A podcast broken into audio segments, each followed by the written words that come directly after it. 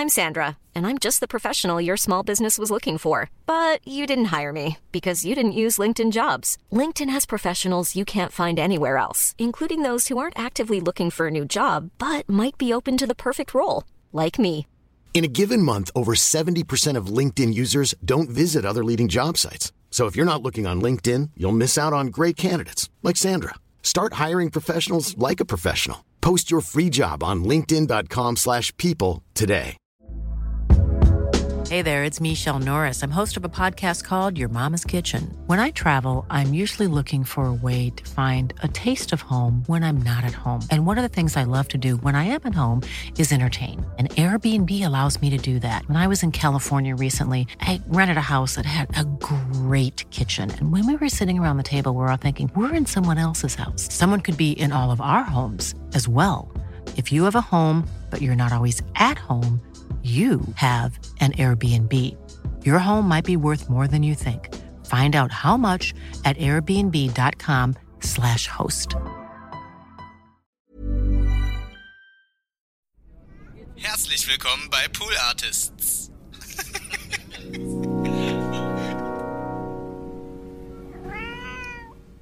Es geht bei der systemischen Familientherapie grundsätzlich, egal ob du mit Einzelnen oder mehreren arbeitest, um die verschiedenen Perspektiven, die einfach faktisch da sind, ja. Und das ist, wenn du dir dessen klar wirst, dann ist das schon eine Entlastung, dass das, was du empfindest, siehst, wahrnimmst und so weiter, dass du das nicht mehr für das einzige hältst, sondern dass das entlastet wird durch eine andere Perspektive.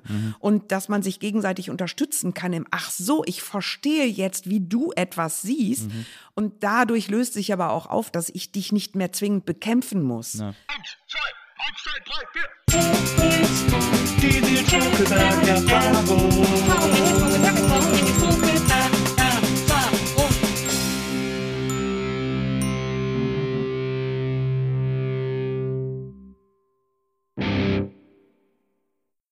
Hallo, liebe NBE-ZuhörerInnen, herzlich willkommen zu einer neuen Folge der Nils Bokeberg-Erfahrung. Und äh, ihr wisst es ja alle aus den letzten Folgen, wir sind in der großen Köln-Edition. Ich bin in Köln unterwegs und treffe hier verschiedenste Leute. Und heute ist das große Finale, die letzte Folge der NBE Köln-Wochen. Und äh, das Besondere ist, dass ich ein bisschen das Gefühl habe, dass bei meinem heutigen Gast, bei dem ich zu Gast sein darf, alle Fäden oder viele Fäden aus den vergangenen Köln-Folgen zusammenlaufen. Und sie ist eine fantastische Komikerin, sie ist eine tolle Schauspielerin. Ich glaube, dass wir uns vor langer Zeit mal getroffen haben und äh, viele, viele Dinge werden wir heute klären. Sie ist vermutlich auch eine fantastische äh, systemische Familientherapeutin, wenn ich das jetzt richtig genannt habe. Das werde ich alles heute erfahren und ich freue mich sehr über Cordula Stratmann. Was für eine Begrüßung. Hallo Nils. Hallo Cordula. das wollte ich direkt am Anfang mal klären. Haben wir beide uns schon mal getroffen, weil ich mich frage, ich war ja einmal bei Zimmerfrei, da war ich aber so 19 oder so, ob du als Annemie Hülschrath da warst, weißt du das noch? Weil ich bin nicht sicher. Das ist so ein Mist. Ich habe da so viele äh, Folgen mitgemacht Ja. und das ist jetzt so lange her, dass ich mit meinem poröser werdenden Hirn, ich kann mich nicht mehr erinnern. Und äh, vielleicht, wenn wir heute auseinandergehen, in Ja. zwei Tagen fällt mir dann ein, "Ah, mit dem Nils hast du doch das und das erzählt. ja, das kann absolut sein. Ja. Und jetzt, wo du das ansprichst, bildet mein Gehirn sich ein, ja klar. Ja, ja, klar. Ja, natürlich bist du da reingekommen und da war der Nils da. Das, aber mein Hirn Ja, kommt ich- mir manchmal sehr entgegen. Es ist sehr höflich. Aber das, aber das ist ja schön, dass wir beide so äh, vergesslich sind. mein Vater sagt immer, vergessen ist ja auch eine Gnade. Ist ja auch was Das Schönes, stimmt. wenn man vergessen kann. Oh ja, dann ist man weniger nachtragend zum Ja, Beispiel. Mhm. Genau. Er sagt auch immer, ich kann herrlich vergessen. Also, das ist einer, einer seiner Lieblingssprüche. Ähm, aber ja, ich, aber wenn du dich nicht mehr erinnerst, aber ich meine ja, ich meine, dass du es gewesen wärst, aber ich war, wie gesagt, ich glaube, ich war 20 oder so. Äh, da war ich auch noch bei Viva, also muss das irgendwann zwischen 95 und 98 gewesen sein. Das ist ja so lange her. Wer soll sich daran noch 95 und erinnern? 98. Warte mal, ich war von 98 bis 2008 dabei. Ja, da muss 98 gewesen sein. Können wir schon mal äh, ein. Das können wir eingrenzen. Eindämmen, ja. Genau. Vorher war ich nicht dabei. Ich war damals so, ich hatte damals so viel zu tun mit so KM-Studenten, weil die vorher so eine Sendung mit mir gemacht haben. Ja. Äh, und die, da waren ja auch ganz viele im Team von Zimmerfrei. Deswegen hat das sich dann da so irgendwie so überlappt. Ah.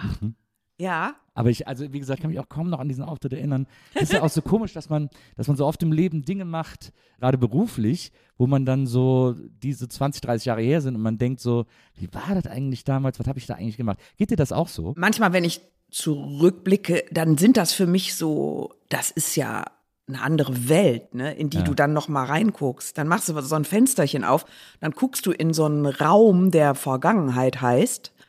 Und dann staunst du manchmal. Aber manchmal kann man sich ja auch super noch mal in so eine Stimmung reinversetzen oder man kann sich das noch mal so nachholen. Ja. Das finde ich unglaublich. Das finde ich immer, das ist ein irrer Vorgang. Aber ich, ich bewege mich eigentlich nicht viel in meiner Vergangenheit. Ich Ich sitze jetzt nicht. nicht so viel rum und denke, oh, damals und so. Ich liebe es, Leute von damals zu treffen oder irgendwie, also so Mhm. kleine Ausflüge. Aber eigentlich bin ich mehr so jetzt hier, so. Ja, geht mir, geht mir aber auch so. Ich finde das gar nicht so, ich finde das interessant und trifft so oft Leute, die so, die so ganz nostalgisch sind und die so sehr äh, in der Vergangenheit verhaftet sind und Ja. da noch ganz viel dran denken und so. Und ich finde das mal schön, so ein Abend Ja, oder wenn man genau. sich so wieder trifft oder so, wie du sagst. Aber es ist, ich habe da gar nicht, ich, mich interessiert das im Alltag gar nicht, so darüber nachzudenken, Ja. was ich für tolle Sachen vor 20 Jahren gemacht habe. Ja, ich finde das jetzt auch so toll. Ja. Auch wenn wir richtig in vielerlei Hinsicht sehr beschissene Zeiten haben, finde ich das jetzt super.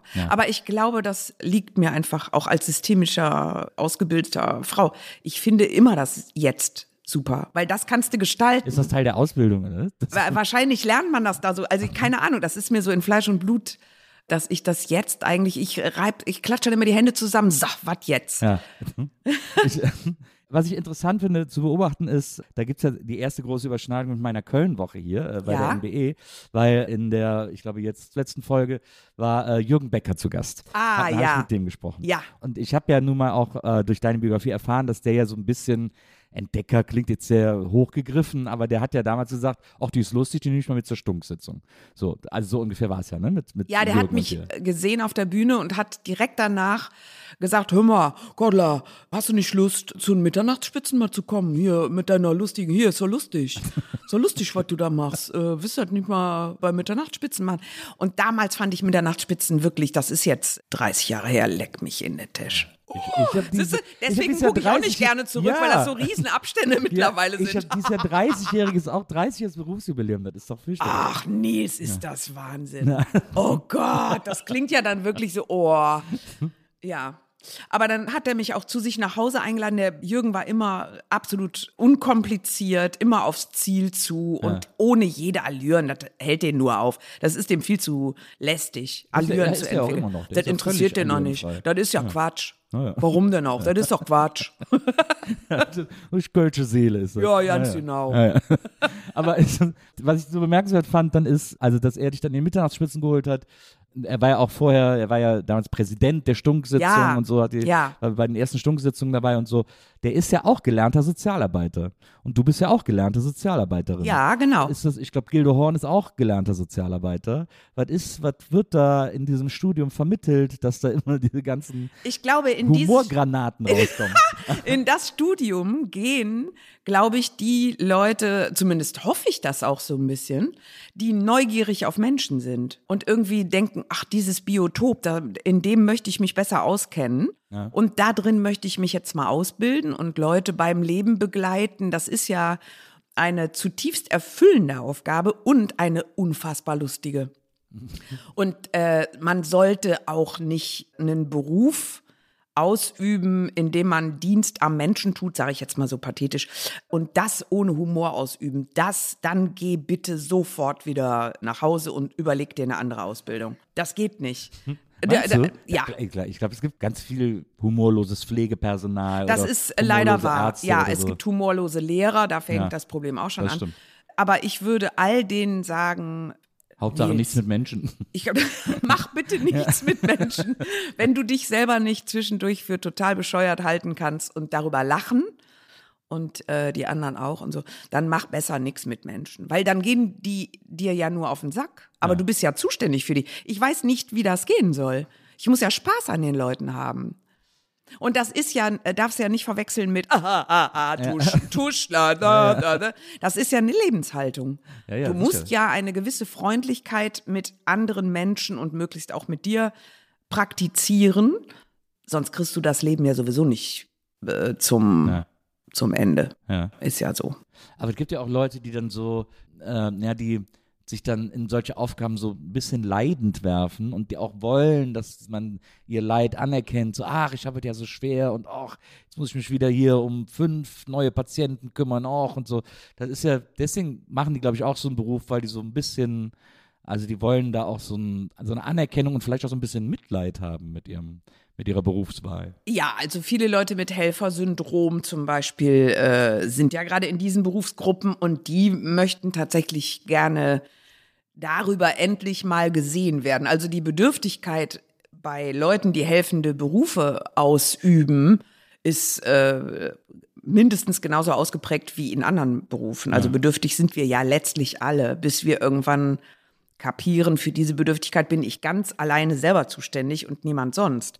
Aber äh, in der Grundausstattung laufen wir, glaube ich, alle in so einer gewissen Bedürftigkeit durch die Welt. Ne? Deine Mutter. Und äh, ich muss Also, dazu ja. noch mal sagen, es gibt natürlich Berufsgruppen, die sind derart äh, für ihre relevante Arbeit derart schlecht bezahlt. Ja, natürlich. Das Und macht überlastet. natürlich eben und das macht wirklich schlechte Laune Ja. und das das kann man auch nicht auf Dauer so akzeptieren. Total. Ich finde, also wenn man da noch im Beruf, wenn man das schafft, dann das noch zu trennen und im Beruf noch quasi professionell eine gute Laune behält, trotzdem sich dessen bewusst ist, dass man überlastet ist, dass man schlecht bezahlt ist, dass alles zusammenkommt, dass man von der Politik einfach vergessen oder links liegen gelassen wird, das finde ich sehr bewundernswert. Ja, da muss noch mehr passieren auch, ne? Und es ist auch nicht nur eine Geldfrage, sondern auch eine strukturelle Frage, ne? Ja. Bisschen mehr Applaus könnte man, könnte man dem noch geben. Ei, nee, ich, glaub, noch nicht genug von. ich glaube nein, ich glaube, das ist die falsche. Jetzt, äh, jetzt war deine Mutter ja Lehrerin für Sehbehinderte, an der Schule für Sehbehinderte. Ja, wow. Ähm, und, äh, und ich habe auch äh, gehört, dass du da als Kind dann immer so dabei warst und so und auch den, dass du es immer super fandst, wie deine Mutter unterrichtet hat. Ja. Und so. ähm, glaubst du, dass du da schon so eine, wie man so sagt, so eine soziale Ader abbekommen hast und dass das so ein bisschen dich dahin oder auf dem Weg bestärkt oder beeinflusst hat, dass du so sowas Sozialarbeitermäßiges machen willst? Da habe ich noch nie drüber nachgedacht. Das, es hatte so eine Selbstverständlichkeit bei uns. Also Interesse an anderen Menschen und wenn es was zu helfen gibt, einfach zu helfen, das war bei uns so selbstverständlich. Also das war jetzt auch nicht so, das wurde auch nicht als Referat jeden Tag vorgetragen, sondern das war einfach, das wurde so praktiziert. Mein Vater war genauso und ich habe das auch nie in Frage gestellt. Ich hätte wüsste jetzt auch gar nicht, was man mit seiner Lebenslangeweile machen sollte, wenn man sich sagt, nee, aber anderen helfen tue ich schon mal nicht. das finde ich extrem langweilig. wenn du dich diesen, dieses ganzen Feldes beraubst, andere Leute zu unterstützen, Dabei solltest du nicht jetzt eine Arroganz kriegen, dass du denkst, du bist immer derjenige, der anderen helfen kann und so weiter. Also so ein Gefälle ist ganz übel, dann kannst du natürlich nicht helfen. Ne? Du musst natürlich auch äh, Hilfe in Anspruch nehmen können.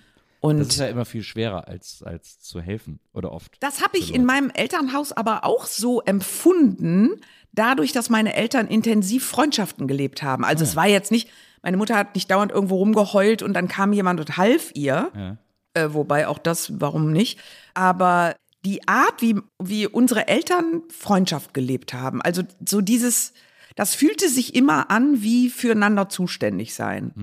Jetzt nicht dem anderen dauernd ins Leben rein labern, das haben die ja nicht gemacht. Also die haben sich, also diese Generation hat sich ja eigentlich auch nicht wirklich Ausgetauscht. das Herz ausgeschüttet und so weiter. Für mich fühlte sich deren Miteinander aber als äh, sehr stabiles Band an. So, die waren äh, auf dem Plan. Ja, verstehe.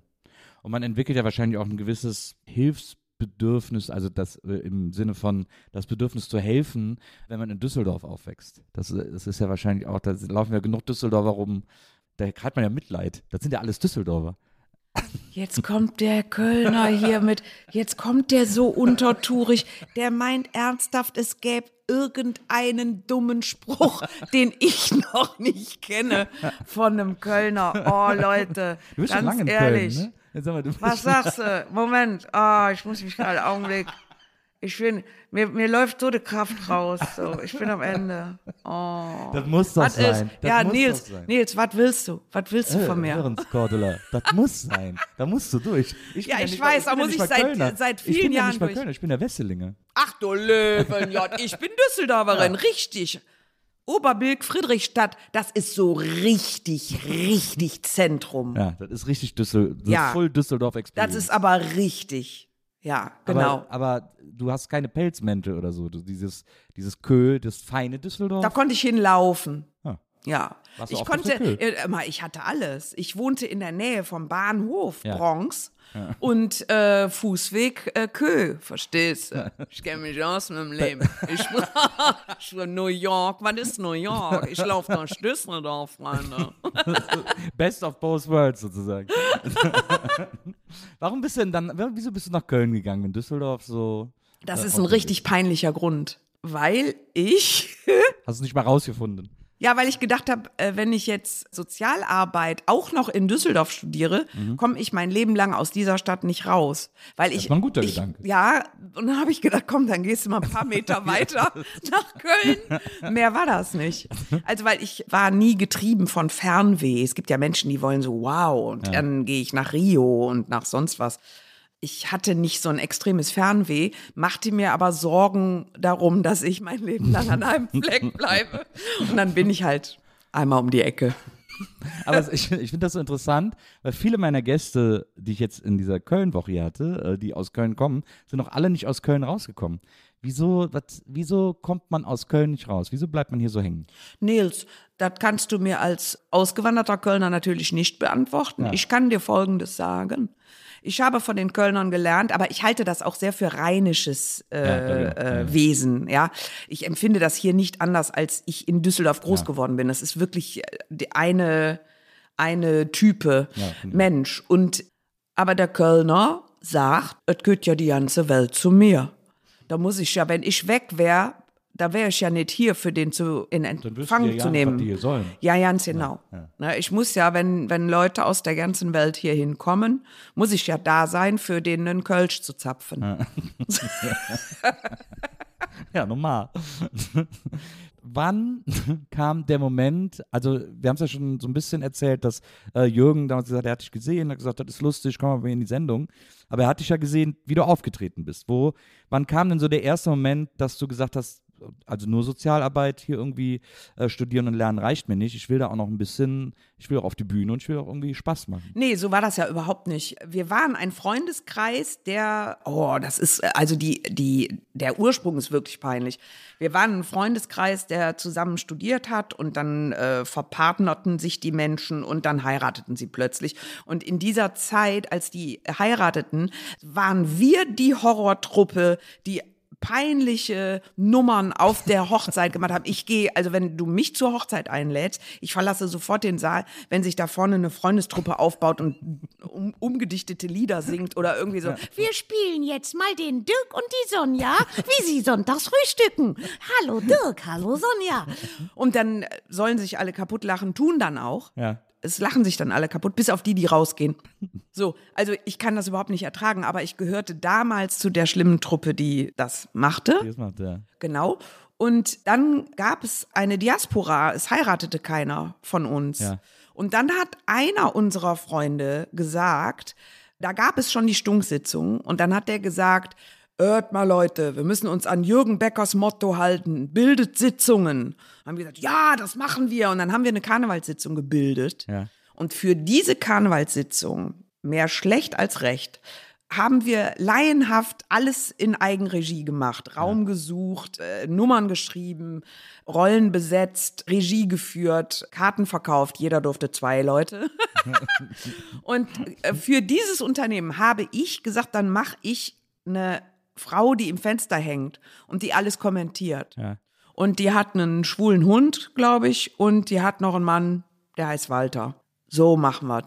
Und dann habe ich ab 92 habe ich mich dann ins Fenster gehängt, während wir diese Karnevalssitzung da machten und da wurden Menschen auf mich aufmerksam. Das habe ich alles nicht gemerkt, weil für mich ich hatte null die Idee, oh, super Bühne und so weiter. Ich habe das genossen. Ja. Und dann bin ich wieder, äh, ich meine, wenn man Bock hat, sich Spaß mit anderen Leuten zu machen, dann machst du das ja immer. Ja. Ich mache das im Bus, ich mache das zu Hause beim Kochen, ich mache das im Keller, wenn ich Wäsche aufhänge, notfalls mit mir alleine, weil gerade keiner dabei ist.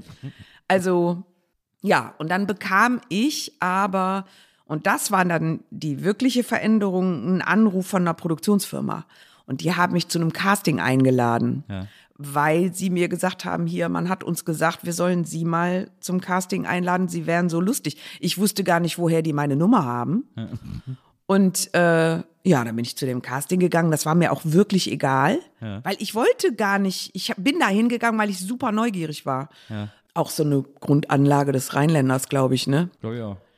Ja, und dann bin ich da hingegangen. Dann habe ich da ein paar Minuten Stuss erzählt. Und die haben null gelacht. Es war wirklich Totenstille im Raum. Und dann bin ich da wieder raus und habe gedacht, ach guck mal, das war ein Casting. Boah.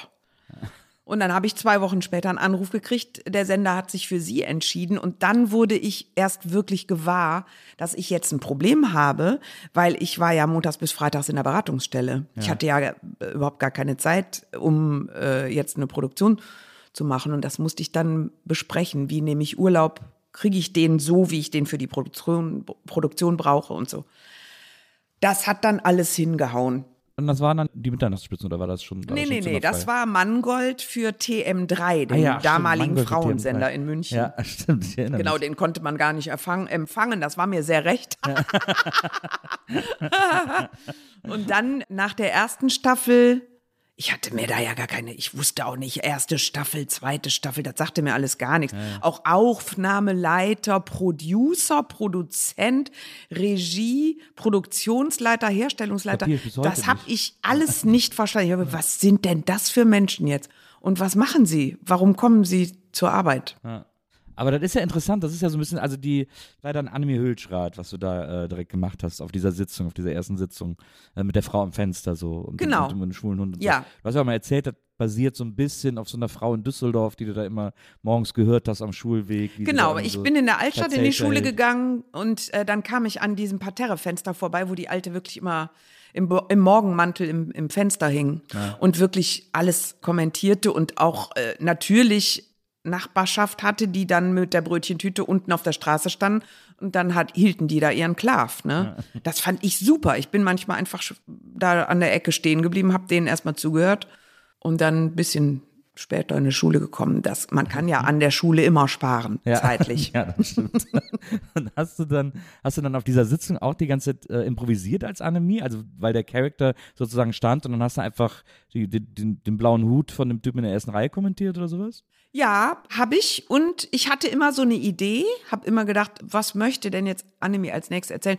Also komplett unvorbereitet bin ich nicht reingegangen, aber ich habe dann immer alles mit einbezogen, was mir auffiel. Oder wenn ich dachte, ach guck mal, jetzt fällt dir das und das auf, das ist doch viel lustiger, dann habe ich die, die Idee wieder weggeschmissen und was anderes gemacht.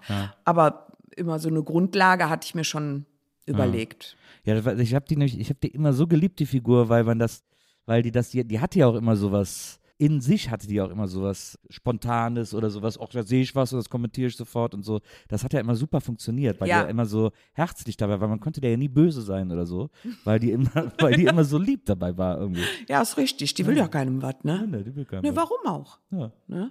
Aber ja es, ich glaube, wenn man aus dem Rheinland kommt, kennt man eben solche Figuren auch total. Mhm. Also, weil die Leute, wenn die eine eine alte Frau im Kittel sehen, denken die an Else Kling, so der Drache, der irgendwie so Mhm. äh, äh, zu allen unfreundlich ist und so. Aber diese rheinländischen Fensterfrauen, die sind einfach so, kommentieren einfach das Weltgeschehen vor der Haustür so. Ja, genau. Ne? Immer, wenn ich helfen kann. Vielleicht, äh, also äh, eigentlich müssten alle RheinländerInnen in einem helfenden Beruf sein, fällt mir gerade auf. stimmt. Ne? Ja, eigentlich so, hör mal, komm, wir machen es uns nett miteinander. Das ist ja eigentlich das Hauptmotiv, ne? Ja. Wir machen es uns einfach miteinander nett. Ja. Besser, ist besser. Ich finde das so interessant, dass dann, also weil lustigerweise was bei mir beim Casting ähnlich, als ich mit 17 zu diesem Viva-Casting gegangen bin, Mhm.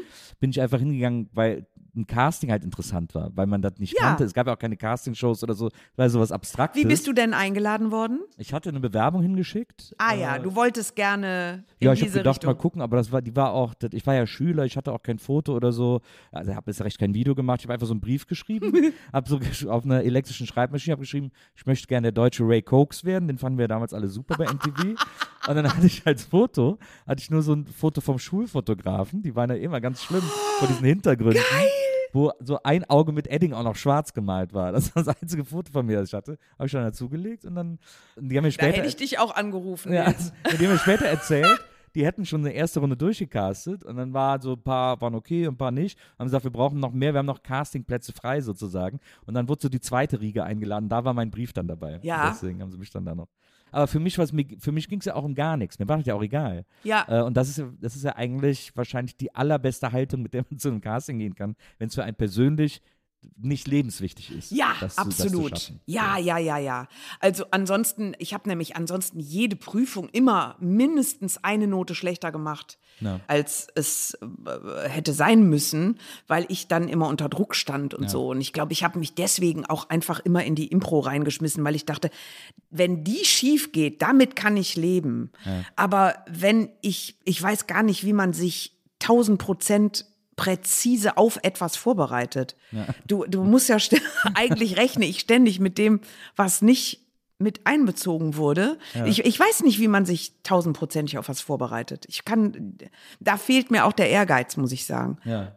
Ich will viele Sachen wissen. Ich, äh, ich hau mich in viele Sachen rein, die mich interessieren. Ne? Dann lese ich was nach. Aber beim Nachlesen, Nils, ich komme auch nie zum Ende eines langen Artikels. Mhm. Beim Nachlesen denke ich, das ist ja jetzt irre. Aha, jetzt äußert der den und den Gedanken. Ach, und bei der hat der sich das, hm, jetzt google ich die mal. Und dann hänge ich in der, und dann hänge ich in der dritten Lektüre und so weiter. Und alles bestätigt mich als Systemikerin da drin. Ach so, guck, jetzt schließt sich hier der Kreis. Ach, und da macht sich ein neuer auf. Ach, guck mal, und jetzt hängt das miteinander zusammen. Ist ja irre. So, also ich habe noch nie mir irgendwie abgezirkeltes Wissen Ja. in den Kopf reintun können.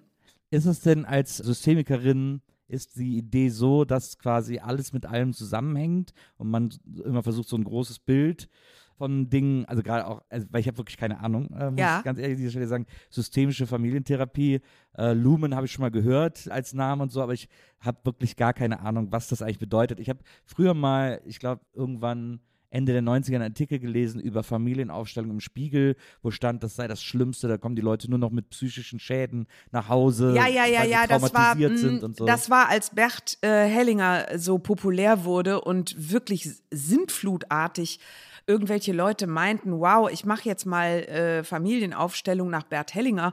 Da muss ich grundsätzlich wirklich immer von abraten. Aber sowieso von den ganzen Leuten, die mir jetzt immer erzählen, ich mache auch gerade eine Ausbildung zum systemischen Coach. Oder dann äh, irgendwo gehst du hin und wenn es mehr Menschen sind als zehn, einer labert dich an und sagt, ich arbeite auch als systemischer Coach. und das sind dann die Leute, die sagen, ja, das hat ja auch alles miteinander zu tun. Und ähm, ich mache gerne, ich interessiere mich für Leute. Und ähm, ja, warum hast du denn, äh, wie, wie hast du denn jetzt, äh, also viele Leute, die als systemischer Coach oder ich weiß nicht, wie die sich dann immer alle nennen, das ist so der Hauptbegriff, die beschreiben gar nicht, wo sie ihre Ausbildung gemacht haben, an welchem renommierten Institut sie diese Systemtheorie und Praxis gelernt haben, sondern äh, ich habe jetzt mehrere Leute mal zurückverfolgt, die im Netz so aktiv sind. Du kriegst von allen immer nur erzählt, die Wurzel ist, ich war immer schon jemand, der hat sich unheimlich schlecht angepasst. Also ich habe unheimlich äh, oft gesagt, ich bin jemand, der fragt nach, wieso ist das so? Weißt du, ich mache nicht einfach, äh, was du mir sagst, da habe ich ein großes Problem, da mache ich nicht einfach. Und deswegen, das ist so meine Motivations gewesen, äh, Motivation gewesen, andere Leute zu coachen. Wäre auch vielleicht eine gute Figur, der Boah, das macht Coach. mich rasend, wirklich, weil mein Motiv liegt auch in meiner Familie. Wir waren fünf Leute. Ich habe als Kind schon mitgekriegt, oh, hier gibt's ganz, ganz unterschiedliche Körpertemperaturen und unterschiedliche Nöte. Ich habe das als Kind alles empfunden. Ich war da durchlässig. Und das ist natürlich meine Grundlage. Aber darauf muss ich, wenn ich mich an Menschen rantraue, möglichst auch eine solide Ausbildung äh, draufpacken. Und habe Sozialarbeit studiert und dann eine dreijährige systemische Ausbildung an einem richtigen renommierten Institut gemacht. Und nicht bei irgendeinem Hansel, der sich, der einen super Internetauftritt hat. Ja. Ja, und die Leute, die alle von so Selbstoptimierung reden und so, so einem Zeug, also systemische Familientherapie gründet darauf, dass du, also meistens gibt es ja in Familien einen, und das ist meistens ein Kind, was nicht richtig funktioniert, durch Schule schwänzen, Drogenkonsum, Delinquenz in irgendeiner Weise, also strafbar werden oder einfach nicht richtig funktionieren, den Eltern richtig Stress machen.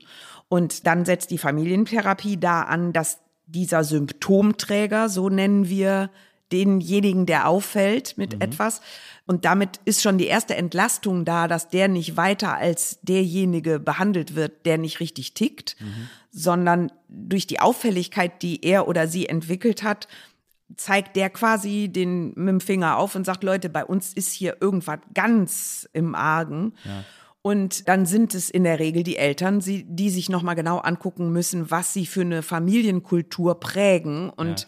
wie sie Geschwisterkonstellationen äh, behindern oder ja, oder auch Kinder delegieren oder äh, zu Notpartnern machen und so weiter. Also es gibt viele Störungen, die du in Familien ja alle entwickeln kannst. Ja. Und dann muss einfach geguckt werden, wo ist die Quelle und welche Veränderung braucht es, damit alle ein gesundes Leben miteinander führen können. Aber das kann doch in so Familienkonstrukten gar nicht immer gelöst werden, oder? Also, oder ist das, gilt das immer für den Einzelnen?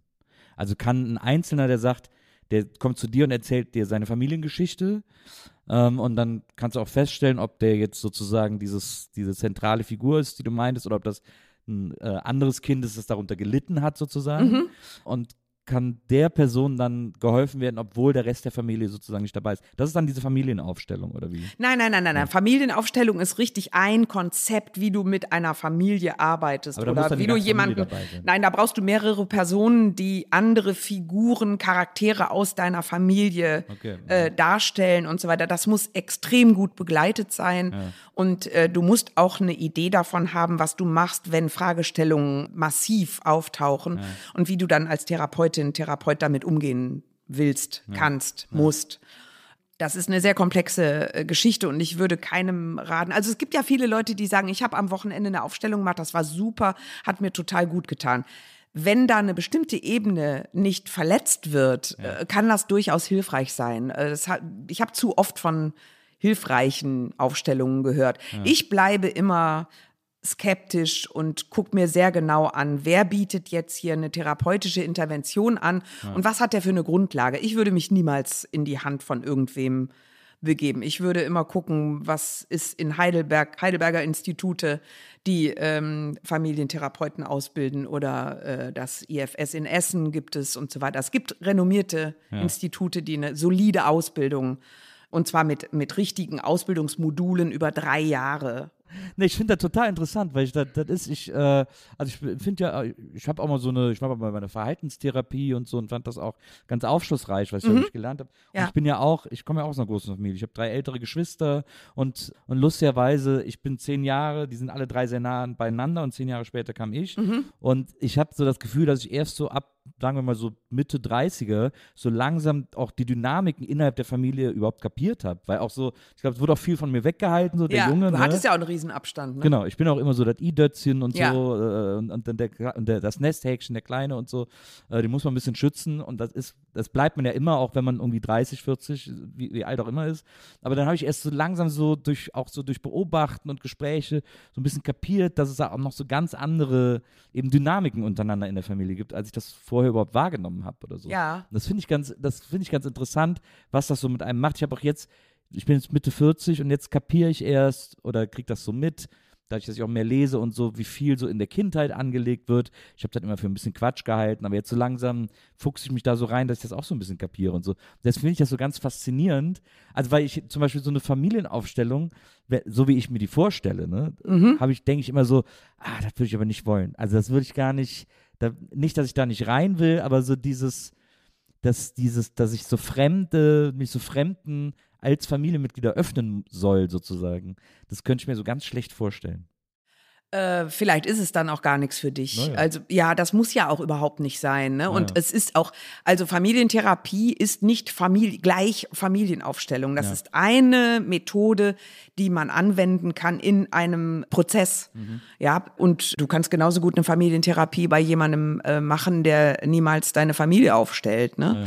Es geht bei der systemischen Familientherapie grundsätzlich, egal ob du mit Einzelnen oder mehreren arbeitest, um die verschiedenen Perspektiven, mhm. die einfach faktisch da sind, ja. Mhm. Und das ist, wenn du dir dessen klar wirst, dann ist das schon eine Entlastung, dass das, was du empfindest, siehst, wahrnimmst und so weiter, dass das, du das nicht mehr für das einzige hältst, sondern dass das entlastet wird durch eine andere Perspektive mhm, mhm. und dass man sich gegenseitig unterstützen kann im Ach so, ich verstehe jetzt, wie du etwas siehst mhm.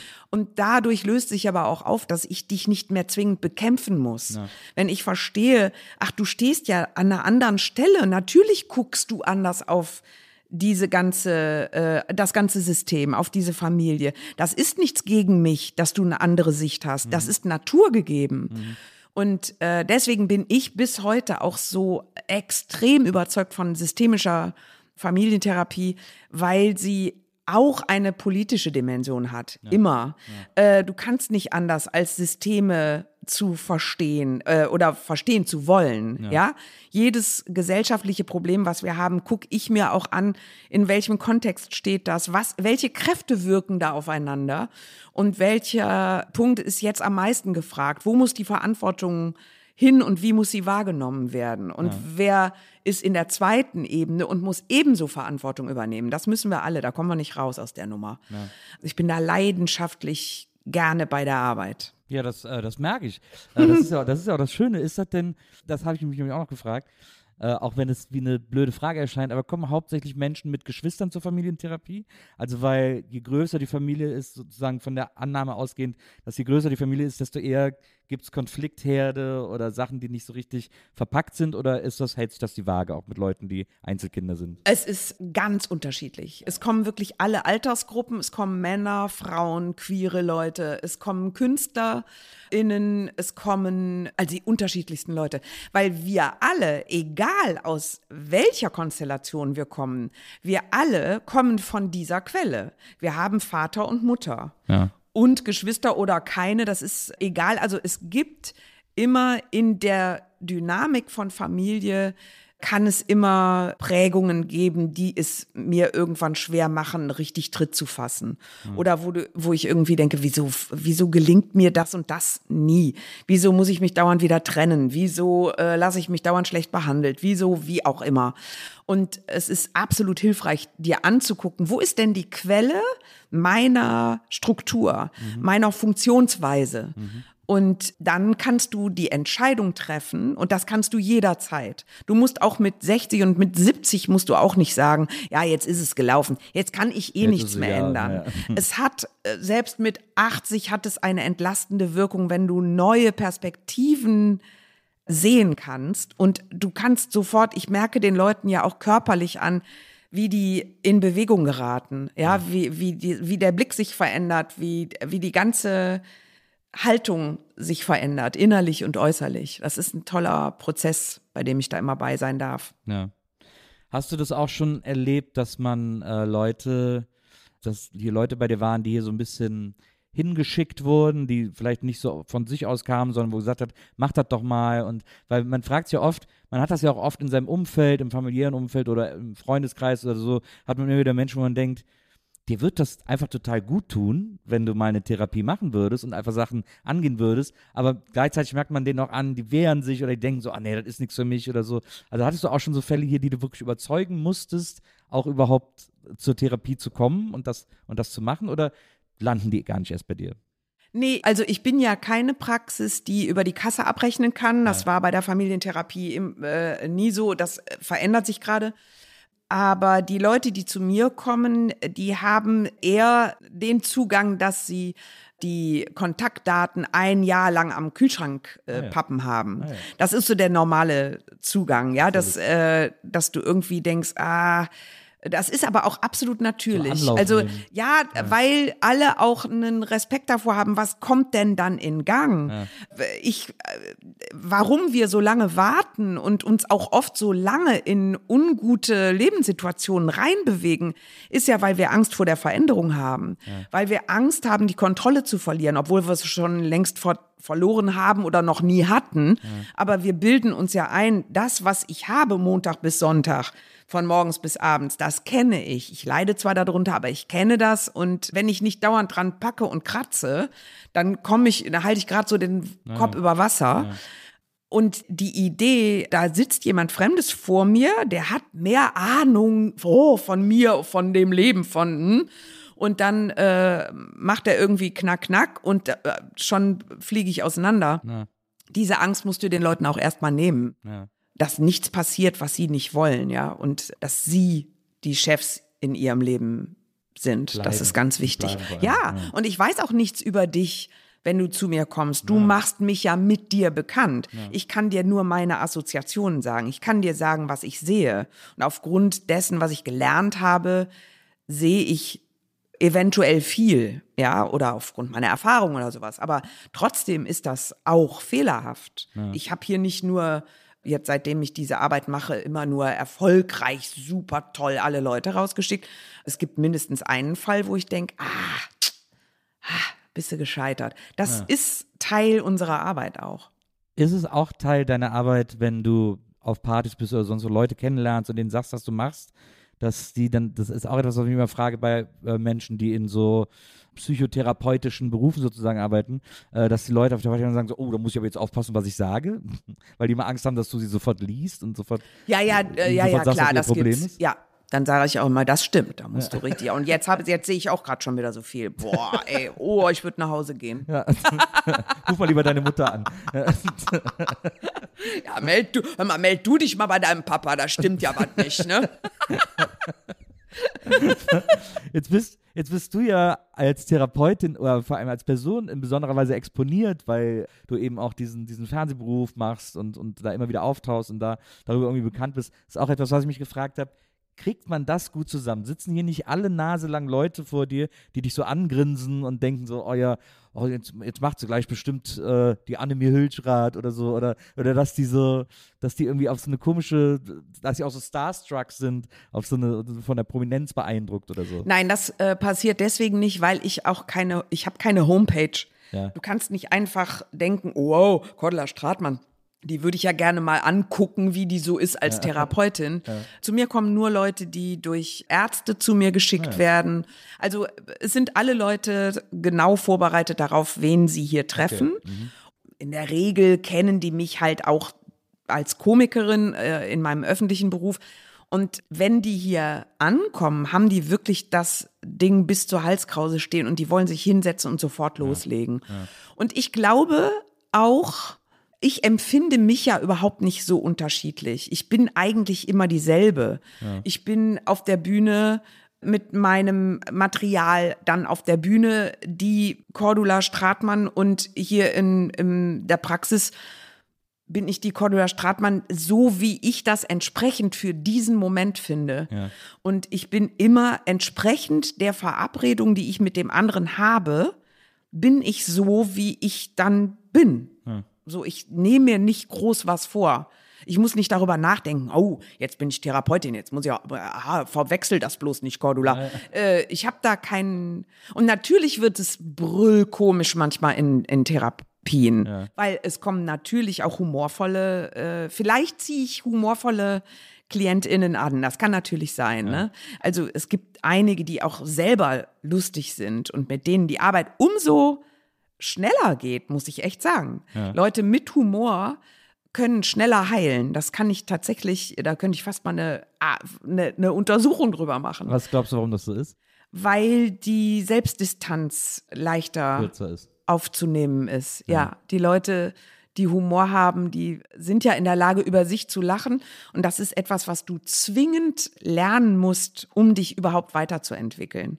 Das ist wie wenn du wenn du äh, mit der Nase direkt am Spiegel stehst, kannst du dich auch nicht ganz angucken. Du musst ein Stück zurücktreten, damit du dich in Gänze ansehen kannst. So ist die Wirkung von Humor im Innern. Aber man sagt ja auch immer, dass gerade auch KomikerInnen oftmals so eine, so eine schwarze Seele haben oder irgendwie so eine, so, so sehr anfällig sind für depressive äh, Episoden, Stimmungen, Erkrankungen oder was auch immer. Ist das auch etwas, was du beobachtest? Also glaubst Ja. du, dass es da auch einen Zusammenhang gibt? Ja, ich glaube, ich habe das auch mit Erstaunen zur Kenntnis genommen, wie viele KomikerInnen, äh, KollegInnen davon erzählen oder komische Menschen in öffentlichen Berufen davon erzählen, wie sie mit ihren dunklen Seiten leben. Aber ich kann mir vorstellen, dass das ganz gut alles zusammenpasst. Also entweder gehst du in einen helfenden Beruf oder in einen komischen Beruf. Also für mich gehört das wirklich sehr nah beieinander. Und ich kenne das selber auch. Ich äh, war häufig ein sehr unglückliches Kind und habe mich auch durch so viele, also habe viel Kenntnis direkt als Kind mir schon erworben über diese Menschen, mit denen ich da zusammengeworfen bin. und das heißt ja überhaupt nichts darüber, ob man die mag oder nicht. Ja. Aber wenn du als Kind eine Antenne dafür hast, äh, die anderen sind hier irgendwie in Not oder es reicht ja schon einer oder zwei. Ja. Und in meinem Fall waren es die Eltern, das waren Kriegsheimkehrer. Also es kann nicht anders sein, als dass viele von uns merken, hier in der Familie stimmt was nicht. Gerade in deutschen Familien. Und das wird auch noch generationenlang so weitergehen. Ja. So, und das heißt ja nicht, oh Gott, wie furchtbar. Ja, dann ist ja Feierabend, sondern einfach erkenne es und folgere daraus, was, was ist jetzt zu tun? Oder, ja, äh, ach ja, so, ich, war- wie war die Frage? Entschuldigung. alles gut, alles gut. Ich finde das, ich finde das ja auch so gut, wenn man aus, vom Hölzchen aufs Stöckchen kommt. Ja. Weil, wie gesagt, eben, also ich hatte ja gerade noch gefragt, ob Trauer und Humor irgendwie zusammenhängt sozusagen, also gerade im Performativen. Ja, ich glaube zum, ach ja, genau, jetzt war äh, die komischen äh, KollegInnen. Ich glaube einfach, dass, äh, dass das die Leute sind, die dann in, der, in einem öffentlichen komischen Beruf gelandet sind. Es gibt ja auch sehr viele nicht öffentliche, sehr komische Leute. Da habe ich einige von in meinem Leben, Gott sei Dank. Aber die sind vielleicht die, die sich in ihrem Leben häufig gerettet haben mit Komik. Ja. ja? Und das dann so entwickelt haben, dass sie damit auf eine Bühne gehen können. Aber nicht jeder Komiker sollte auf einer Bühne stehen, das ist ja auch so. Aber es ist Geschmackssache. Ich frage mich das mal, es ist, also jetzt wird es sehr seltsam, aber ich frage mich das oft, wenn ich das auch so beobachte und ich finde es auch immer sehr schlüssig, wenn ich diese ganzen äh, KomikerInnen sehe, die dann auch erzählen von Depressionen oder eben, eben ähnlichen Problemen, mit denen sie irgendwie kämpfen oder gekämpft haben. Und dann denke ich so über mich nach und dann denke ich so, oh, ich glaube, ich bin auch ganz lustig. Aber dann denke ich so, habe ich wirklich so depressive Parts in meinem Leben gehabt? Und dann fängt man an, so die eigenen schwarzen Flecken oder so, so ein bisschen so denken, dass die nicht reichen oder dass man, also es gibt so, ein, es gibt so einen seltsamen Mechanismus in meinem Kopf, der sagt, ich habe wahrscheinlich nicht genug gelitten, um wirklich witzig oder um öffentlich wirklich witzig zu sein. Das ist so ganz seltsam, dass man dann denkt, das gehört so fix dazu, hat man dann irgendwann den Eindruck. Aber das, unterliegt, glaube ich, nur dem, äh, dass wir uns permanent alle vergleichen. Ja. Ja, dass wir dauernd Total. denken, ah, da sagt jetzt einer so und so ist das und dann sagt der andere, ja, bei mir ist es auch so und schon denkt man irgendwie, ah, und bei mir ist es ganz anders. Wir, wir vergleichen uns andauernd. Und ich glaube, da liegt eins unserer großen Probleme, die wir oft haben, weil bei dir ist es so, wie es bei dir ist. Das ist vollkommen unerheblich, ob es von dieser Wirkweise, wie du sie hast, gar keinen anderen mehr gibt oder ob du nur die vielen anderen, die genau so zusammengesetzt oder ähnlich zusammengesetzt sind wie du, nur noch nicht getroffen hast oder so. Und es ist unerheblich. Also ein Komiker, Komikerin muss definitiv nicht Depressionserfahrung haben, um gute Komikerin oder Komiker zu sein. Es schadet aber auch nicht, wenn du sie hast. Also es ist egal, mach aus deinem Leben immer den nächsten Schritt. Ja. So, glaube ich, ja, wahrscheinlich. muss man sich das Ja, überlegen. Ja, das auch- ich ich merke auch, also ich merke ja dann auch, dass ich den Gedanken dämlich finde, aber ich, man bleibt ja manchmal auch an dämlichen Gedanken hängen. ja, aber definitiv. ja ja, ich habe ganze Bücher voller äh, dämlicher äh, Gedanken in meinem Regal stehen. Nennt man Tagebücher. Was ich bei dir immer bemerkenswert fand, etwas, was ich äh, wirklich, und das ist kein äh, Humble Break oder so, was ich wirklich immer sehr, sehr bewundernswert fand, war, dass du einer der wenigen Menschen bist in der, in der Komik, in der Comedy oder überhaupt im Entertainment-Bereich, die ich immer für extrem selbstbestimmt gehalten habe. Im Sinne von, wenn ich jetzt keinen Bock auf Fernsehen habe, dann mache ich das auch einfach nicht. Und das, ich, und vor allem, dass man bei dir immer das Gefühl hatte, ich brauche das auch gar nicht. Ich mache das, wenn es lustig ist und wenn es sich lohnt für mich sozusagen, aber ich muss nicht hier, ich muss nicht auf, auf Hängen und Würgen irgendwie im Fernsehen stattfinden, um irgendwie glücklich zu sein oder um was zu machen, was mich erfüllt. Ist das, war das immer so bewusst, dass du immer gesagt hast, irgendwie so, ich mach da, ich mach mit, aber ich kann euch, ich höre morgen wieder auf? Ja, das war immer so und ich glaube, ich habe mir das auch, ich habe mich bemüht, mir das zu erhalten, weil ich glaube ich von Anfang an wusste, das kann ich immer schlecht erklären. Ich glaube, ah, lass mal nachdenken. ich, ha, ich komme aus einem Beruf, wo Diskretion extrem wichtig ist. Das ja. ist das Fundament überhaupt. Ja. Und für mich ist Diskretion dadurch auch dann Fundament von Leben geworden. Dass du dir sicher sein musst, dass ich damit gut umgehe, wenn du mir etwas von dir anvertraust. Das, und das nicht, weil ich Therapeutin bin, sondern das erwarte ich menschlich einfach. Und das ist ja sehr angegriffen, wenn du in einen öffentlichen Beruf gehst. Ja. Dann bist du in der, in der nackten Indiskretion landest du dann, weil mhm. Leute was von dir wollen, etwas über dich behauptet wird, dann steht was da oder dort. Du kannst es nicht kontrollieren. Du musst es laufen lassen oder viele werden unglücklich, indem sie es nicht laufen lassen oder Rechtsprozesse oder wie auch immer. Ich hatte einen großen Respekt davor, als ich die Berufswelten gewechselt habe. Das habe ich auch tatsächlich so mit einem sehr weinenden Auge gemacht. Aber mit so viel Neugier, dass ich, als die dann gesagt haben, es geht weiter und ich gemerkt habe, ich kann meinen, meinen Beratungsarbeitsjob nicht mehr weitermachen im Jugendamt in Pulheim. Ich muss jetzt was verändern und mich dann entschieden habe zu kündigen. Ähm, da war mir klar, du begibst dich jetzt richtig in Gefahr. Ja. Und ich war, habe das mit großer Skepsis und sehr viel Vorsicht gemacht. Das hat mich lange davor bewahrt. Also ich hatte immer das Gefühl, wenn mir hier einer irgendeinen Scheiß erzählt, dann bin ich sofort wieder weg. Also äh, so.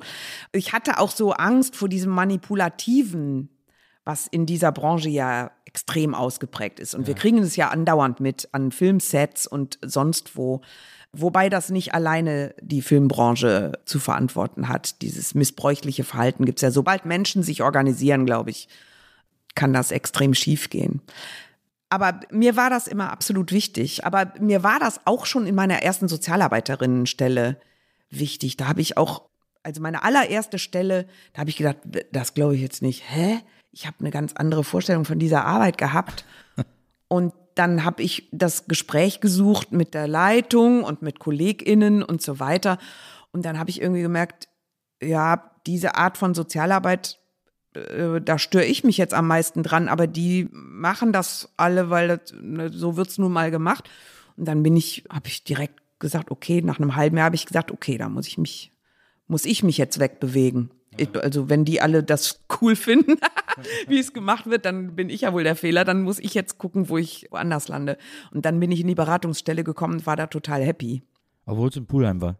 Obwohl es Pulheim war. Das war aber super. Das war wirklich eine tolle Arbeit da. In Pulheim gibt es ja auch die tollen Dirks-Studios. Da war ich, da war ich fahren. So ein großes äh, Musikstudio, wo schon die Größten der Welt Platten aufgenommen haben. In Pulheim? In Pulheim. Ich glaube sogar wow, auch unter siehst anderem, du mal. Äh, die äh, gestern leider verstorbene Tina Turner. Ich glaube, selbst die hat mal in Pulheim in, Pulheim? in den Dirks-Studios aufgenommen. Ja, ja. Boah, Tina Turner war in Pulheim. Guck. Da waren sie alle schon. Da war, ja, guck. Ich war auch schon mal am Flohmarkt in Pulheim. Der war super. Da, hat ein Freund einen Stand gemacht. Siehst du, Nils, was machst du denn eben so einen despektierlichen... Ja. Als Wesselinger darf man das. Als Wesselinger darf man auch. Stimmt, das ist ja nicht weit. Ja, ja, stimmt. Aber es ist natürlich die, ich will jetzt auch wieder nicht despektierlich sein, aber ich vermute, dass die Welt der Sozialarbeit weniger schillernde Verlockungen hat als die Welt des Fernsehens und äh, die Welt des Showbusiness oder so. Also wie man, wie schafft man das da, dem, weil du, es gab ja dann, als das so losging, auch so mit Zimmerfrei und diese ganzen Sachen, gab es ja schon so einen Hype um dich und die Figuren, die du gespielt hast. Wie schafft man das da dann trotzdem zu widerstehen, zu sagen, so, dass die Kuh melke ich jetzt wie bekloppt und mach da einfach immer so weiter? Ich habe nie einen Plan gehabt. Ich habe mir nichts vorgenommen. Und ich hatte in der Familienberatungsstelle ja auch Arztfamilien vor mir sitzen oder eine Managerfamilie oder sowas. Also da saßen ja auch, Anführungszeichen, unten beeindruckende Persönlichkeiten, Anführungszeichen, oben. Und wenn du da einmal reinguckst, und das ist ja auch, ich meine, das ist ja nur so normal, wie es normal sein kann, dass ein Manager genauso scheitert an seinen Aufgaben und saudumm aussieht, wenn er da sagt, oh, ich raff überhaupt nichts und was meine Kinder von mir wollen, ich kenne die gar nicht. Das ist ein Scheitern eines Mannes, der äh, wahnsinnig hohe Geldbeträge bewegt und Arbeitsplätze verantwortet und so weiter. Also ich hatte das in meiner Beratungsarbeit schon kennengelernt, dass alles möglich ist. Dass alle also mit Wasser kochen. Ja, Dass, äh, dass es egal ist, auf welcher Position du gerade sitzt, wenn du auf die Fresse fliegst, fliegst du auf die Fresse ja. und hast Nasenbluten, alle gleich. Und das hat mir tatsächlich auch geholfen. Ich war wirklich das muss ich echt sagen. Also ich war eindeutig unbeeindruckt auf roten Teppichen. Ich finde das wahnsinnig witzig, wenn die dann da posen und jetzt ernsthaft merken, also wenn Leute aus der Branche selber glauben, das sei etwas Besonderes. Oder es wird ja gerne auch schon mal gesagt, irgendwie, ja, in Deutschland, wir haben so ein Problem mit der schillernden Welt und auch mit Startum und so weiter. Und dann denke ich, äh, ja, warum denn nicht? Also es wird uns ja immer so vorgeworfen, wir wären ja so freudlos und die Amerikaner können so toll die Selbstverarschung. Ich, es, es tut mir leid, ich kann das nicht. Ich, wenn da eine vor mir, äh, ich sehe mich wirklich über den roten, ich habe immer geguckt, dass ich Hintereingänge benutzen kann. Es sei denn, manchmal bist du genötigt. Du musst jetzt hier über den roten Teppich gehen. Und es ist auch Teil unserer Arbeit. Ne? Also äh, sich immer da so raushalten wollen, obwohl man dazugehört, das habe ich irgendwann kapiert. Das ist auch scheiße, Cordula. Du musst dich jetzt mal richtig dazu bekennen. Und das ist ein schwieriger Prozess, finde ich. Aber wenn die dann vor mir da ihre Jacken ausziehen, weil sie ihre Spaghetti-Trägerkleidchen, ich, ich bin ja kein Fotomodel. Ich gehe doch über einen roten Teppich und bin eine Komikerin. Ich werde doch nicht zum Fotomodell, weil da Fotografen stehen. Ich finde das, Leute, ich finde es so lustig. Also, Ich, interessanterweise habe ich festgestellt, dass ich, als ich jünger war, ist es mir viel leichter gefallen, auf dem Teppich zu posen als heute. Heute komme ich mir so blöd vor. es ist auch blöd. Ja. Es ist auch einfach Und saublöd. ich, dann immer- ich ziehe dann auch immer irgendeine Grimasse und denke so, meine Güte. Und es, ist, und es ist mir auch schon zwei, drei Mal so im Leben passiert, dass ich über den Teppich gelaufen bin und keiner wollte ein Foto. Ja. Und das ist so, das ist auch so, das ist dann, man denkt, okay, ich mach's jetzt mit und dann passiert das und das ist auch echt auf eine Art demütigend, Das ist, aber das ist doch irre lustig. Ja, ich bin mal hinter Richard. Gere gegangen Ja. und keine Sau. Ich hatte mich dahin gequält und hab gedacht, roter Teppich. Da habe ich dann schon wieder meine blöden, ne, ne, ne, ne, ne. Cordula macht immer Theater auf dem roten Teppich, weil sie so cool ist für einen roten, zu cool ist für einen roten Teppich. Das ist ja dann meine, äh, mein Hirnfraß. So, und ich laufe hinter Richard Gere her und keine Sau guckt. Aber das ist doch irre lustig. Das ist doch nur wahnsinnig komisch. Da läufst du, das ist doch so, da hast du doch sofort eine Filmszene vor Augen. Aha, Ja, das stimmt. Hallo, äh, hallo, ja, okay, hallo. Aber es ist, so- ich fand es, also es war natürlich auch witzig. Im Nachhinein war es auch witzig. In dem Moment fand ich es irgendwie unangenehm. Aber wenn man vor so 40 Fotografen steht und guckt die so an und die gucken so zurück und nichts passiert und keiner weiß, was er sagen soll. Ich fühle mich 10 dann immer genauso wie die Fotografen oder Fotografinnen. Ja. Verstehst du? Ja. Die fotografiert ja auch gerade keiner. Das denke ich dann. Oh, Ach guck, ja, werden wir beide nicht fotografiert, ne? Das ist natürlich ein guter Trick. Das ist so wie, stellen sich alle Leute nackt vor. Das ist der Klassiker bei Vorträgen. Ist denn, ähm, jetzt warst ja, ich habe dich jetzt kürzlich gesehen bei LOL in der, äh, in der Staffel, wo du mitgemacht hast. Das ist auch etwas, also da muss ich jetzt wirklich mal so ein, hinter, den, hinter eine Kulissenfrage stellen, die mich, die mich fuchsig macht, wenn ich diese Sendung gucke. Ist es wirklich so schwer, nicht zu lachen? äh, ja, das ist pervers. Ja. Das ist wirklich äh, sehr, sehr abartig. Manchmal hat man das Gefühl, das ist, manchmal denkt man so, ich, also weil man nicht drin steckt, denkt man so, ja, da, ich hätte da jetzt nicht gelacht. In der, ich weiß nicht, ob du es vorher geguckt hast, äh, mal bevor Doch, du da doch, warst. doch, natürlich. Und hast du das dann auch vorher, dass du gedacht hast, ja, da hätte ich, da hätte ich jetzt auf gar keinen Fall gelacht. Und als du dann drin warst, war es dann ganz anders? Nee, ich musste häufig bei LOL wirklich herzhaft lachen, Ja. weil da so unvorhergesehene Momente einfach passieren und weil du dann den Leuten so beim Kämpfen zuguckst, das ist natürlich total witzig, ne? Und ich habe gedacht, ich äh, könnte das, weil ich ja, ich habe bei der Schillerstraße wirklich zwei Jahre gar nicht gelacht. Einmal musste ich selber lachen, da hat der Olli Welke mich so zum Lachen gebracht. Aber ansonsten musste ich weder über die Kollegen noch über mich lachen, weil ich gedacht habe, also ich oder auch als Annemie. Wenn, wenn Annemie lacht, lacht Annemie. Also nicht ich Naja. über Annemie oder darüber, wie witzig Kannst ich das so gerade bin. quasi. Ich kann das tatsächlich, ich kann mir dann vornehmen, ja, das meinst du jetzt ernst? Ja. Und das musst du nur den Leuten richtig erklären und so. Und dann haben die das auch verstanden und ich weiß nicht, warum die lachen. So, weil ich das komisch finde auch. Aber bei, bei LOL kommst du in einen völlig anderen Stoffwechsel. Das kannst du dir auch vorher nicht.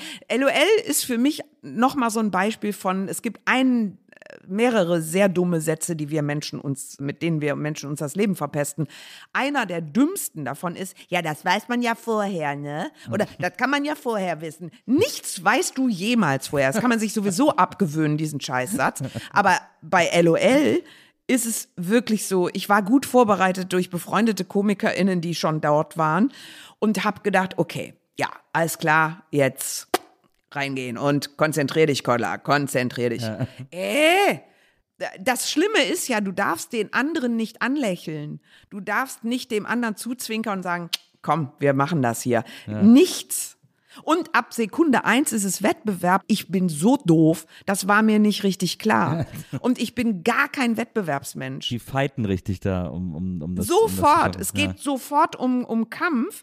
Und ich, wenn ich merke, jetzt geht's hier um Kampf, dann suche ich mir den nächsten Stuhl und gucke nur noch zu. ja, was soll ich da? Ich auch, ich auch, ich auch. Guck mal, ich, guck mal, ich. Das ist mir zu blöd. Aber du, du musst ja dann irgendwie gucken, wie du. Oh. Ist wie Maria, ist wie meine Frau. Ich bin ein großer Brettspiel-Fan. Ja. Äh, und es gibt ja, also, also, mittlerweile gibt es ja so viele tolle Brettspiele, die sehen auch alle so toll aus. Es gibt so ein Brettspielladen bei mir in der Ecke, wo ich immer hingehe und denke, oh, das sieht ja Wahnsinn aus, das muss ich unbedingt haben. Und bringe die immer nach Hause und die ist immer so, Oh, bloß nicht ja, spielen. ja, die ist immer so, mich interessiert nichts Kompetitives, also Ja. sagt die immer zu mir. Ja. Und dann sage ich immer, ja, guck mal, hier habe ich ein Spiel, da müssen wir zusammen spielen. Ja. Quasi gegen das Spiel und so Sachen rausfinden. Ja, das so. ist cool. Ja, da kriegst du Ja. dann manchmal mit, kriegst du dann manchmal auch mit rum. Aber bei der ist es, ge- deswegen äh, musst du ja gerade denken, bei der ist es genauso, dass die, also die würde das ab dem Moment, wo es Wettbewerb ist, auch gar nicht mehr interessieren, weil die da nicht, das hat die nicht in sich, so dieses. Habe ich auch wirklich nicht, äh, keine Ahnung, da bin ich zu faul für. Ja. Und auch das ist mir zu humorlos. Also wenn einer meint, wir beide machen jetzt zusammen Spaß, aber ich muss dabei gewinnen, hä? Ja, dann mach du doch alleine Spaß. Wieso, ja, wieso soll ich mich denn jetzt dann anstrengen? Dann mache ich direkt für dich den Platz frei, dann hast du den ganzen Raum für dich, ist alles super. Setze ich mich hin, werde ich entertained. Aber das stimmt, das, also das habe ich auch ein bisschen in mir. Das, also gerade auf der Bühne. Man merkt das ja oft, wenn man mit Leuten auf die Bühne geht, die man nicht gut kennt, äh, dass sie dann plötzlich so einen super Ehrgeiz entwickeln zum Rampenlicht hin. Und das ist auch der Moment, wo ich mich sofort zurückziehe Ja. und sage, ja, dann mach du, das, ich muss da nicht drum kämpfen. Ja. Also, Ja. Das, das verstehe ich total. Ja, und das ist gar keine Arroganz, Nee, nee. sondern einfach, ich gerate sofort in, außer Atem. Das ist für mich. Also ich bin aber auch noch nie einen Marathon gelaufen, auf die Idee käme ich gar nicht. Ja, es, ist, es ist ja auch, ich glaube, der, ich glaube, das Spannende auf der Bühne, wenn man mit Leuten auf der Bühne ist, ist ja so eine Kommunikation zu finden, also Ja. so ein Miteinander zu finden, Ja. wie man jetzt hier die Bühne zum schönsten Ort macht äh, der Welt sozusagen. Ja, genau. Auch für die Zuschauer. Ja, Und wenn Leute aber selber erstmal glänzen wollen, dann ist das, dann hat man ja, kann man kein, hat man keinen Anknüpfungspunkt sozusagen. ja, deswegen habe ich auch selten was mit KollegInnen gemacht. Also wenn die so gestrickt sind, kriegst du das auch nicht. Du musst, kannst ja nicht mit denen rumdiskutieren.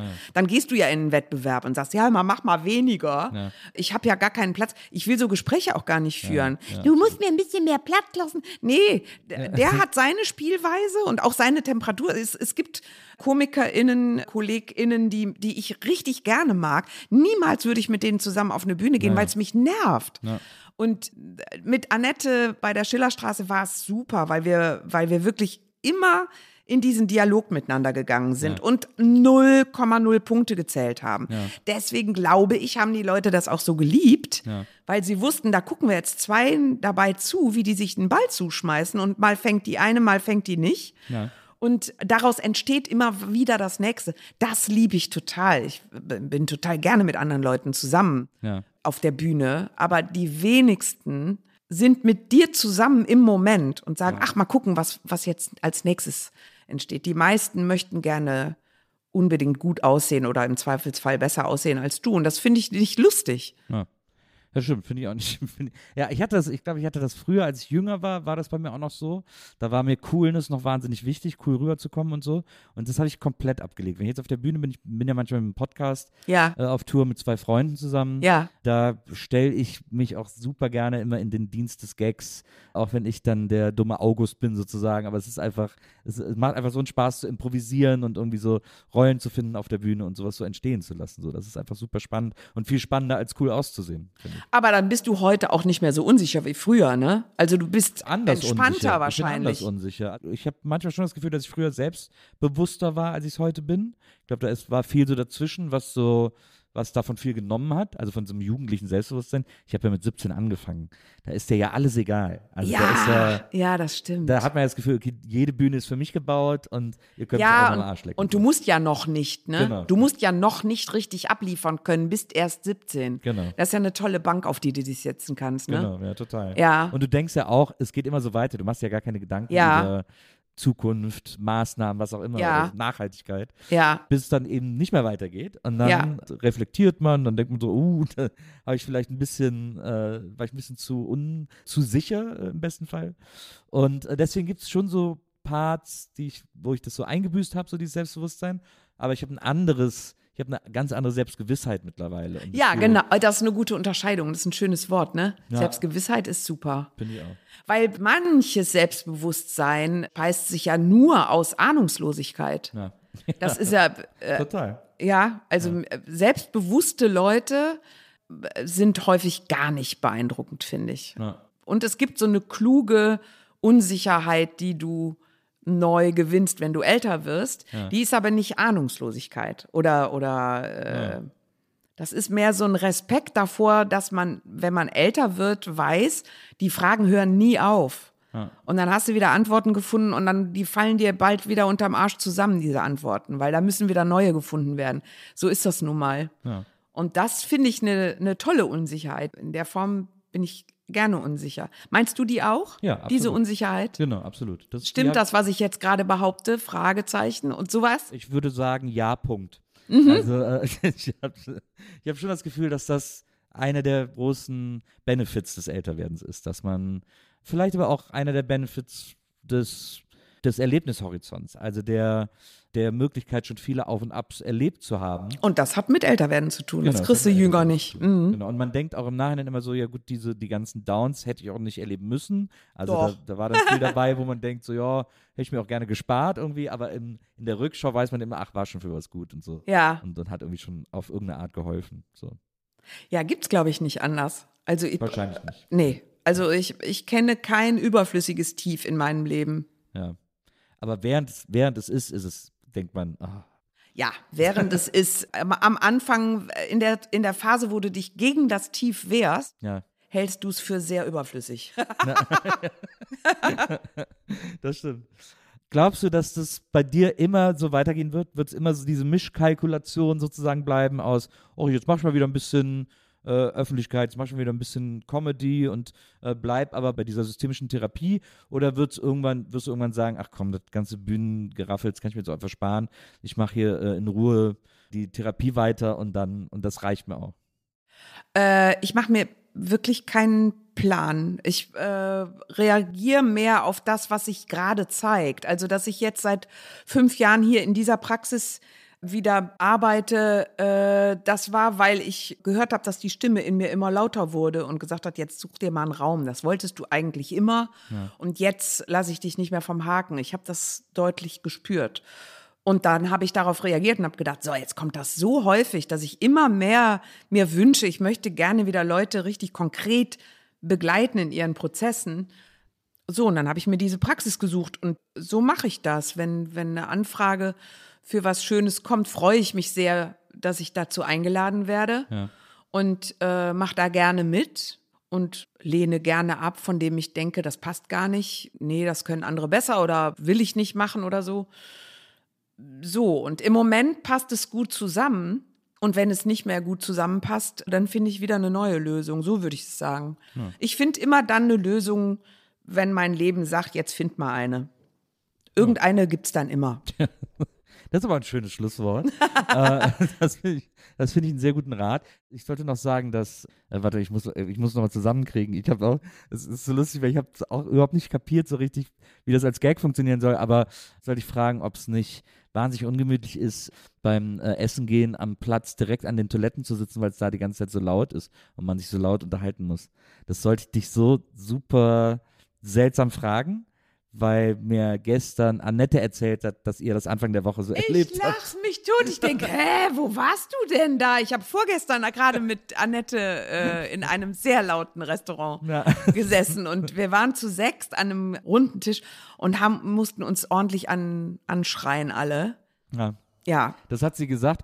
Sag das mal so, ist das nicht ungemütlich, direkt an den Toiletten zu sitzen? Da wird die große Augen machen. Das war, das war, ja, das war der große Trick.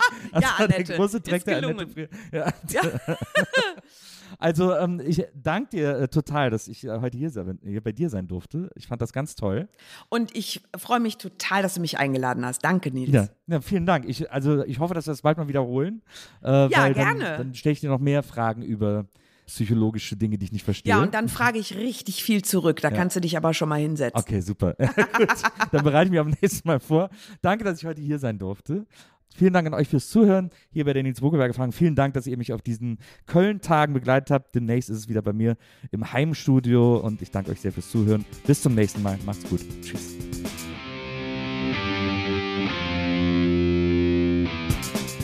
Die Nils Bokelberg Erfahrung. Von und mit Nils Bokelberg. Eine Produktion von Pool Artists. Team Wenzel Burmeier, Lisa Hertwig, Maria Lorenz Bokelberg, Frieda Morische und natürlich Nils Bokelberg.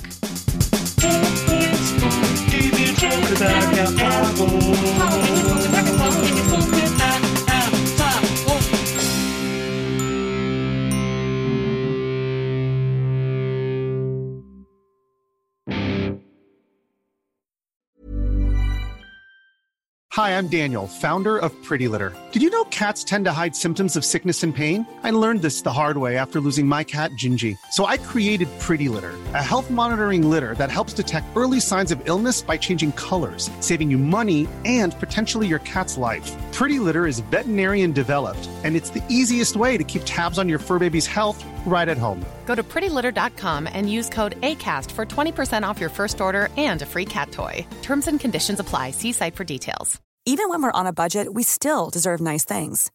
Quince is a place to scoop up stunning high-end goods for 50 to 80% less than similar brands. They have buttery soft cashmere sweaters starting at $50, luxurious Italian leather bags, and so much more. Plus, Quince only works with factories that use safe, ethical, and responsible manufacturing.